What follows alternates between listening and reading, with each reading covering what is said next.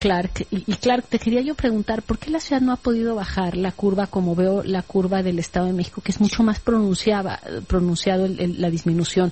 ¿A qué lo atribuyes, Clark? Qué gusto saludarte. ¿Cómo estás? Es el director general de Gobierno Digital de la Ciudad de México. Hola, Denise. Muchas gracias por la invitación. Un placer estar aquí. Pues, eh, mira, a diferencia de, de, otras partes del país, la Ciudad de México tiene una dinámica muy compleja por ser un área un área mucho más densamente poblada, con mayores números de contactos entre las personas.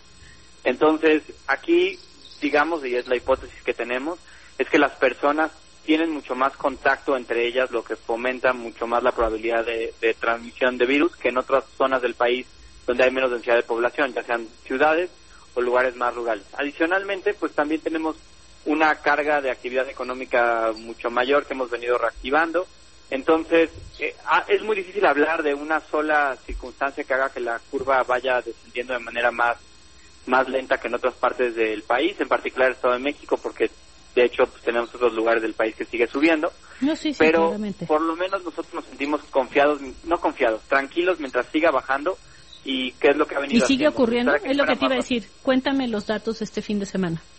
Claro, desde que desde que la última vez que hablamos, el viernes teníamos 4.700 personas hospitalizadas este día. Hoy tenemos 4.591, es una reducción de 119 en cuatro días. Es decir, que si lo promedian es alrededor de 40 personas por día. Eh, no está mal, estábamos bajando un poco más rápido antes, pero de todos modos es, es una bajada constante. Estamos a 48% de ocupación hospitalaria. Lo único que me gustaría resaltar de esta bajada es que esta bajada ha sido casi totalmente de puros de pacientes no intubados. En términos de pacientes intubados estamos prácticamente igual de lo que estábamos el, el jueves en la noche. Hoy estamos a 1103, el jueves en la noche estábamos a 1101. Ok, entonces es, digamos, eh, menos personas en lo general hospitalizadas. Eh, eh, pues ya sabemos que los intubados pues son los muy graves y esos seguramente pues es una batalla distinta. y lo que sí significa, no tenemos idea entre si algunos fallecieron, otros ingresaron, pero bueno, eso es una cifra que se ha mantenido más y la curva sí lo indica mucho más estable. Te puedo platicar estos datos también, por ejemplo, de, de ingresos en, en la Ciudad de México. Nosotros monitoreamos justo para ver si la atribución de la bajada tiene que ver con altas o tiene que ver con defunciones. También monitoreamos día con día los ingresos. Entonces les platico, por ejemplo, en la última semana, en los últimos siete días, han entrado a hospitales de la Ciudad de México 2.780, del área metropolitana, perdón, 2.783 personas acumuladas. Llegamos a, a, por ejemplo, en el dato que tengo aquí de hace un mes, del 12 de junio, estábamos recibiendo 5.243 personas en alrededor de siete días, lo que significa que sí hemos bajado a la mitad un poco los ingresos.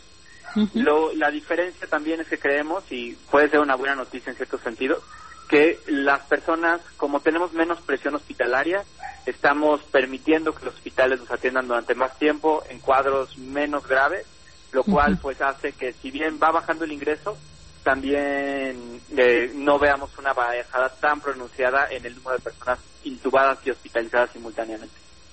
Muy bien. Oye, nada más pregunta eh, sobre las pruebas que se hicieron en los kioscos eh, hasta la fecha. Eh, ¿Cómo han salido los primeros resultados?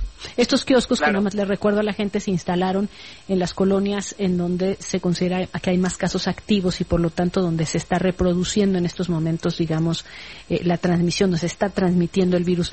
se hicieron muchas pruebas. Cuéntanos un poco qué te pareció. Claro, hemos hecho casi 4.500 pruebas a personas residentes de las 34 colonias Recordar que aunque pusimos los 34 kioscos, también hay clínicas de salud en, en, esas, esos polígonos. Entonces esto esto trae ambas ambas fuentes. Estamos hablando de que esas 4.200 pruebas, al día de, de, ayer en la noche, que es el último corte que tenemos, habíamos recibido cerca de 600 positivas y cerca de 1.600 negativas. Es decir, que estábamos hablando de una tasa de positividad que tampoco es eh, gigantesca comparada con el resto de la ciudad. La tasa de positividad en estas colonias es de pues, perdón, estoy aquí haciendo el... Está bien, pero bueno... Es de, es de alrededor de 27%, en el resto de las ciudades de cerca de 31-32%. Entonces, son lugares de alto contagio, pero tampoco estamos viendo un desborde de la positividad de las pruebas. Ok, pues te agradezco muchísimo. Gracias, gracias Clark, como siempre, por la información al día. Hasta luego, Denise, muchas gracias. Y para terminar con